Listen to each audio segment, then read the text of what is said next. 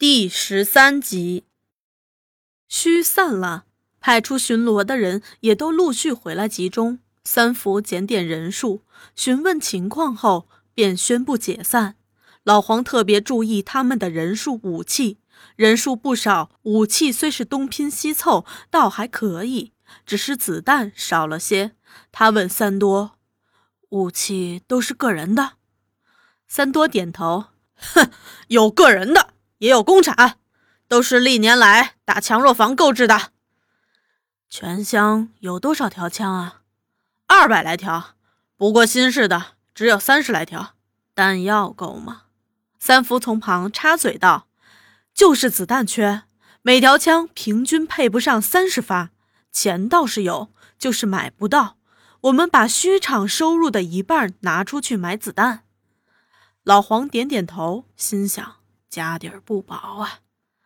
赶虚的女伴们约苦茶一起回乡，苦茶却借故留下，在虚口大树下等三多。过路人有的看见他老朝街上张望，便对他开着玩笑。有人故意问：“苦茶，虚早散了，你还等谁呢？”有人又故意答：“还用问呢？三多还没走呢。”苦茶对这些善意的玩笑都只笑笑。的确，他对这个小叔是越来越难舍难分了。不论是上山下地，是赶虚，有了他，他才感到愉快，心情有所寄托；反之，就感到空虚孤寂。他们相处越久，这种心情就越发强烈，有时甚至于到了不照顾群众影响了。当三多一行人走出虚场，看见苦茶还一个人枯坐在大树下。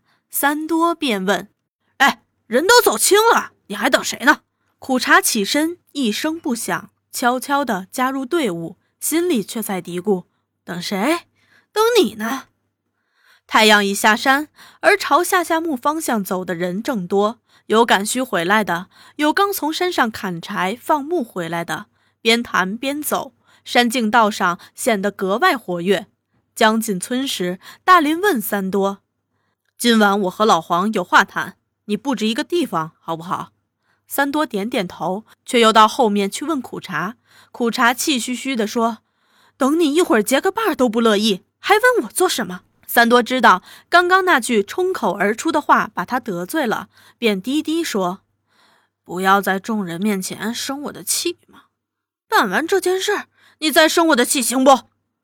苦茶还是愤愤不平地说：“在人家面前。”对我总是这样，怪不得人家要笑话。三多只得又低声认错了。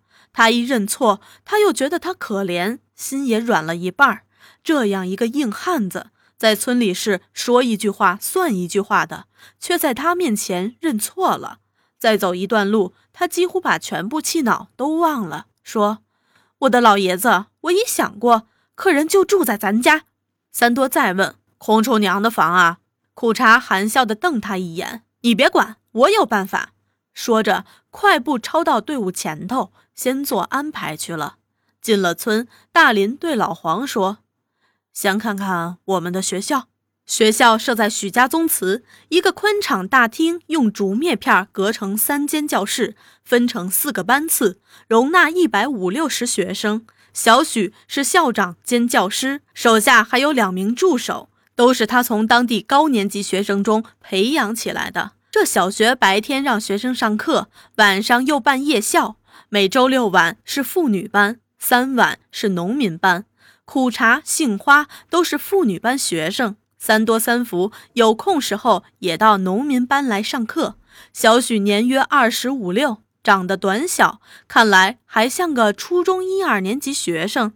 他到下夏木已有三年。当年陈红开辟了下夏木工作，由于三多的要求，便从城里知识分子党员中挑出他来，名为办学，实际是在主持党务。他原非本县人，没有什么地方好去，除了走虚，偶尔进进城，很少离开下夏木。看来是在这儿生了根。他诚实刻苦。认真负责，说话不多，但开口必有一定分量，在村里上下威信颇高。三多娘见他人品好，一定要收他做干儿子。小许也就按照本乡俗例，给三多娘送了一挂猪肉、二瓶酒，拜了三拜。从此，本乡人更把他看作自己人了。三多娘在为三多苦茶的婚事操心，同时也对这个干儿子的婚事关怀起来。